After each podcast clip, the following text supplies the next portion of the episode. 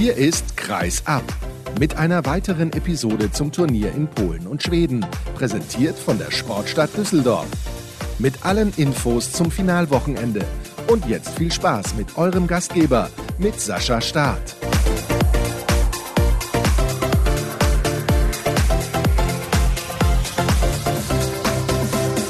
Gefühlt ist gerade erst die letzte Sendung erschienen, dann nehme ich die nächste schon auf. So geht das bei der Weltmeisterschaft. Hallo und herzlich willkommen zu Folge 17 von 19 rund um das Turnier in Polen und Schweden. Und ja, es gibt einiges zu besprechen.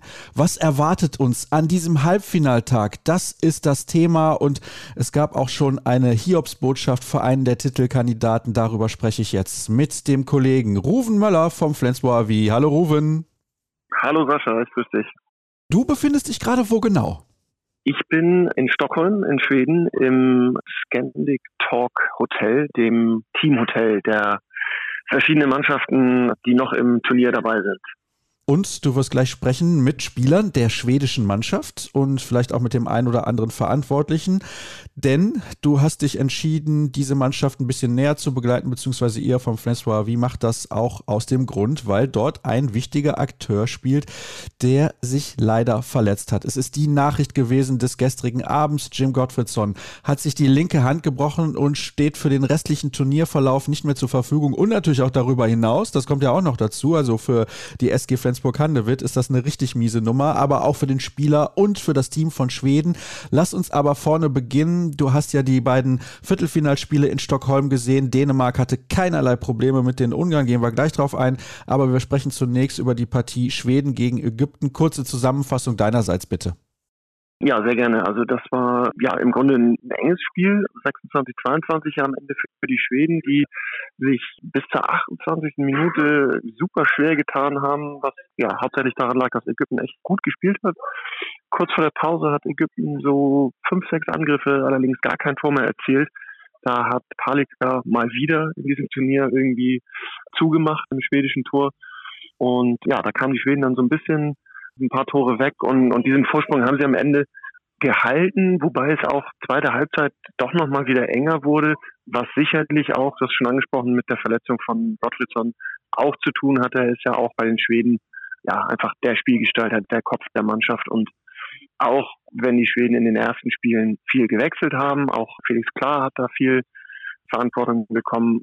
In so einem wichtigen Spiel wie gegen Ägypten, da fehlt Gottfriedson dann wenn er so lange ausfällt, er ist in der siebten Minute schon verletzt rausgegangen. Also da fehlt er dann doch auf Dauer.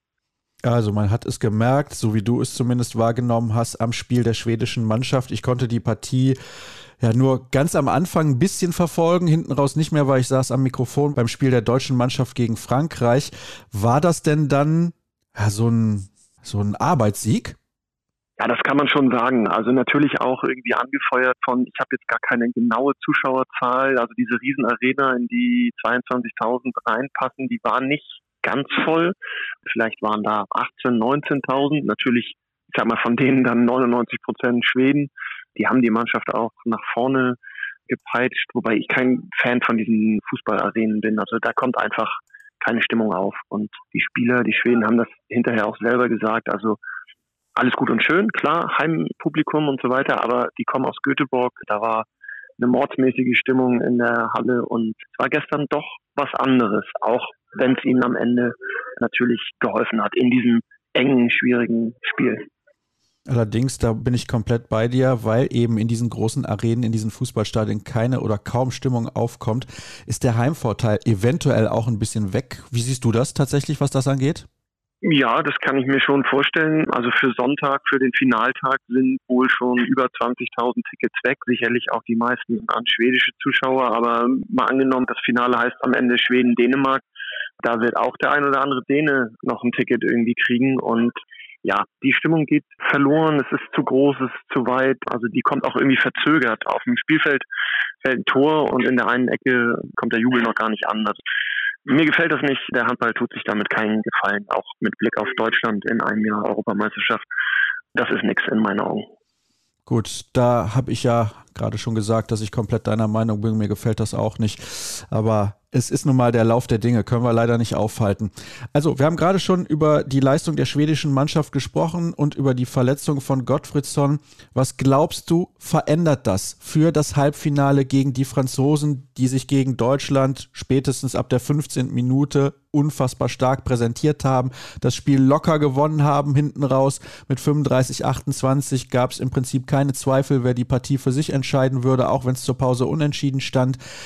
Schweden muss gegen diese französische Abwehr im Prinzip bei 100 Prozent sein. Können sie das deiner Meinung nach ohne Gottfriedson? Also er selber hat direkt in der Nacht noch, es gab noch ein Pressestatement, da hat er gesagt, dass die Mannschaft so gut drauf ist, dass sie auch ohne ihn jedes andere Team auf der Welt schlagen kann. Und ich meine, sie sind amtierende Europameister, haben das ja auch gezeigt, aber das verändert natürlich schon was einmal mit dem eigenen Spiel, aber es macht natürlich auch was beim Gegner, der plötzlich sieht, oh, der, der, der unangefochtene Kopf, der Superstar, der, der alles regelt, auf dem Platz, neben dem Platz, der ist nicht dabei. Und das muss den Franzosen ja irgendwie Auftrieb geben. Plus, also ich habe schon gesagt, Felix Klar, der hat das dann ja auch gut gemacht. Der wird es auch wieder gut machen, aber der muss ja auch dann irgendwann mal vielleicht eine Pause kriegen. Und dann kommt halt mit, ich denke, dass die Chefs dann noch in den Kader nehmen, der bisher eigentlich nur für Tribüne gesessen hat, der kommt dann in so einem Spiel plötzlich ja kalt aus der Hose neu dazu und muss dann gegebenenfalls in der Crunch-Time auch irgendwie mithelfen. Und das stelle ich mir schon ein bisschen schwierig vor, auf jeden Fall. Also es ist eine Herausforderung. Was glaubst du, wie werden die Schweden das dann insgesamt lösen? Siehst du eine realistische Chance? Ich verstehe, dass Gottfriedson natürlich sagt, ja, meine Mitspieler sind gut genug, auch ohne mich erfolgreich zu sein. Es wäre auch völliger Blödsinn, wenn er was anderes sagen würde. Aber ich habe ja das Spiel der Franzosen nun mal äußerst intensiv verfolgt, um es mal so auszudrücken. Und ich habe Zweifel, weil diese französische Abwehr so physisch und so gut ist. Ach, ja, es ging ja gestern schon oder im Viertelfinale schon ein bisschen los mit den Ägyptern. Ich habe jetzt nicht alles von den Schweden im bisherigen Turnier gesehen, aber die Ägypter in meinen Augen waren die erste Mannschaft, die eben auch, weil sie den Franzosen da vielleicht sehr ähnlich sind, was die Physis angeht, es mit ihrer Abwehr geschafft haben, dieses unglaubliche Tempospiel der Schweden ja zu unterbinden so ein bisschen. Also die wenigen Tore, das spricht ja auch so ein bisschen für sich. Die Ägypter haben es halt dann nicht geschafft, selber in der Offensive ähm, gefährlich genug zu sein. Aber in der Abwehr haben sie schon das hinbekommen, ja, ich sag mal, viel Tempo rauszunehmen und im Positionsspiel standen sie sehr, sehr gut, gerade in der ersten Halbzeit.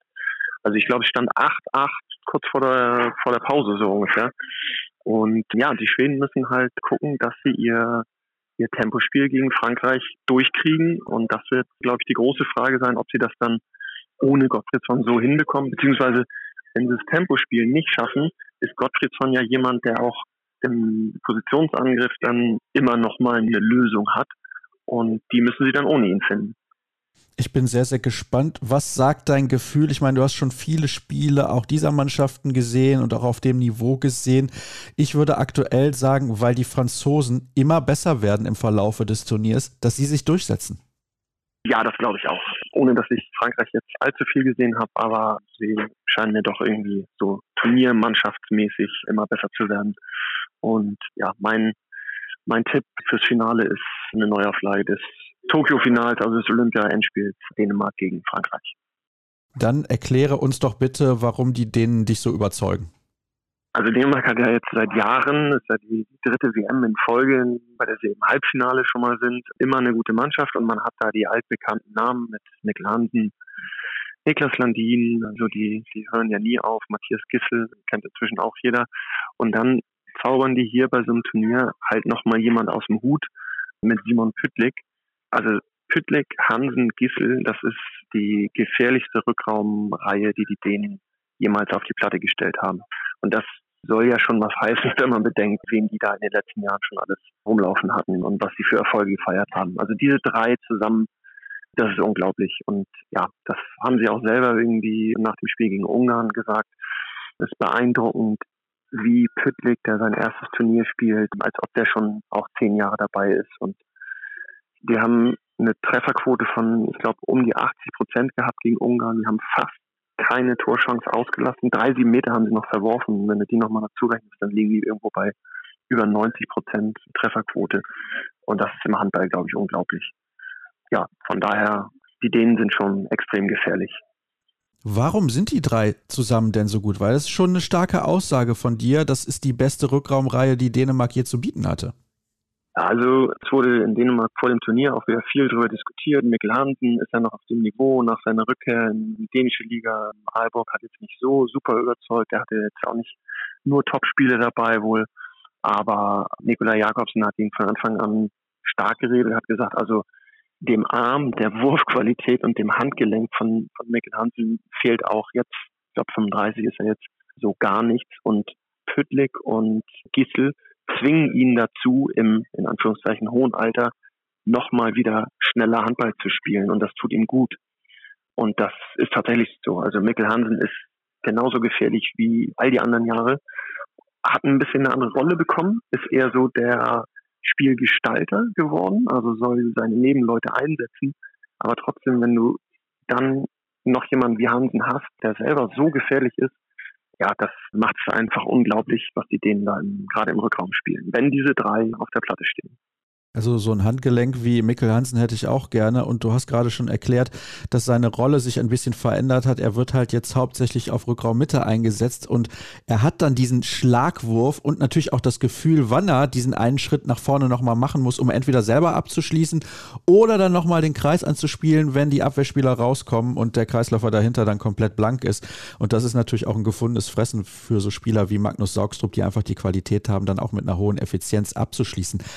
Haben die Spanier überhaupt eine Chance?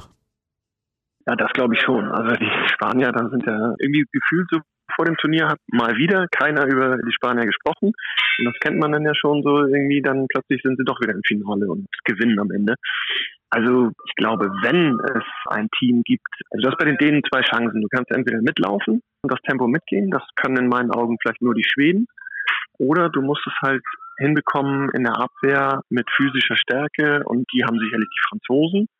Oder einfach mit taktischer Intelligenz, ja, das dänische Angriffsspiel zu unterbinden. Und wenn wir über taktische Intelligenz sprechen, dann kommen wir an den Spaniern wahrscheinlich nicht, vorbei. Da wird sich deren Coach schon was einfallen lassen. Ich meine, wenn ich jetzt richtig geguckt habe, es ist jetzt das vierte Turnier in Folge, bei dem sich die beiden Teams im Halbfinale gegenüberstehen.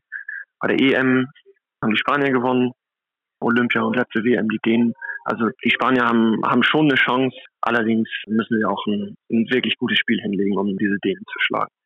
Sie müssen ein wahrscheinlich perfektes Spiel hinlegen, um die Dänen zu schlagen. Es war nicht ganz perfekt gegen Norwegen, aber da haben sie es hinten raus noch gewonnen. Und ein Hörer hat geschrieben, wir wären aber arg kritisch gewesen mit den Spaniern in unserer gestrigen Ausgabe. Und ja, das kann ich ein bisschen nachvollziehen.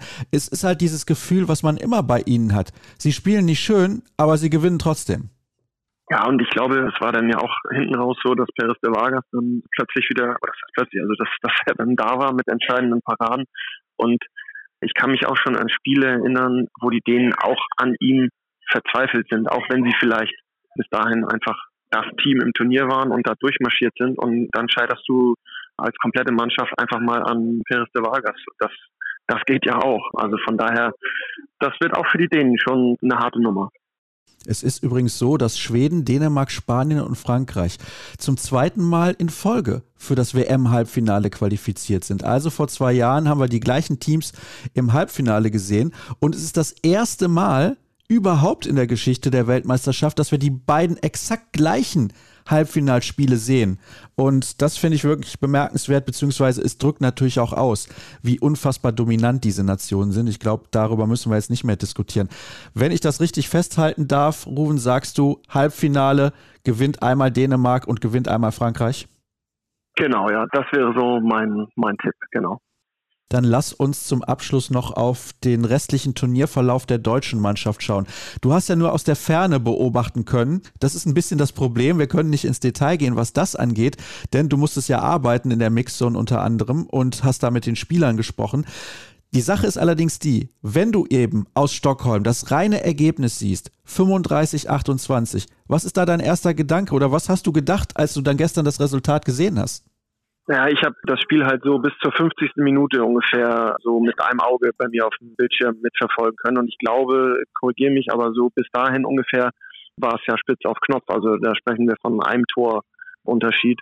Deutschland führte ja, glaube ich, 2018, dann stand es irgendwann 22, 20 für die Franzosen und ab dann lief der deutschen Mannschaft das Spiel so ein bisschen weg, wenn ich das richtig mitbekommen habe. Und ja, das Ergebnis ist natürlich, denke ich mal, viel zu hoch, spiegelt nicht so ganz die Leistung der deutschen Mannschaft wider, die sicherlich dichter dran war, wenn sie auch, und das ist ja das Problem der letzten Jahre gewesen, gegen diese vier Top-Teams, sage ich mal, da fehlt einfach noch der nächste Schritt. Und der ist auch diesmal trotz eines guten Turniers halt wieder nicht geglückt und das muss ja irgendwie so dann für die Zukunft der nächste Entwicklungsschritt sein, dass man es nicht nur in die Top 8 schafft, da gehört man sicherlich hin, sondern dann muss man jetzt mal einen von den Großen schlagen.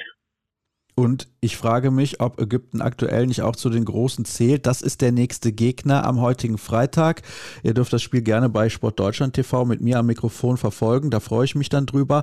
Und rufen, das ist so ein bisschen, ja, nicht mein Problem, aber ich denke, man muss ein bisschen aufpassen aus Sicht der deutschen Mannschaft, dass man nicht mit einem schlechten Gefühl aus diesem Turnier rausgeht. Denn es kann gut und gerne sein, dass man gegen diese ägyptische Mannschaft am Ende verliert, die eben auch eine gute Defensive stellt, wie die Franzosen das tun, vielleicht nicht auf dem gleichen Niveau, aber auf einem ähnlichen auf jeden Fall. Und dann spielst du am Ende um Platz sieben. Vielleicht verlierst du dann da gegen Norwegen oder gegen die Ungarn, man weiß es nicht. Und dann hast du vier Spiele hintereinander verloren und alle sagen, ah, schade, war aber nicht das, wo wir am Anfang das Gefühl hatten, was es sein könnte bei dieser Mannschaft, die schon Spaß gemacht hat. Aber ich finde, das ist gefährlich jetzt, diese beiden Platzierungsspiele.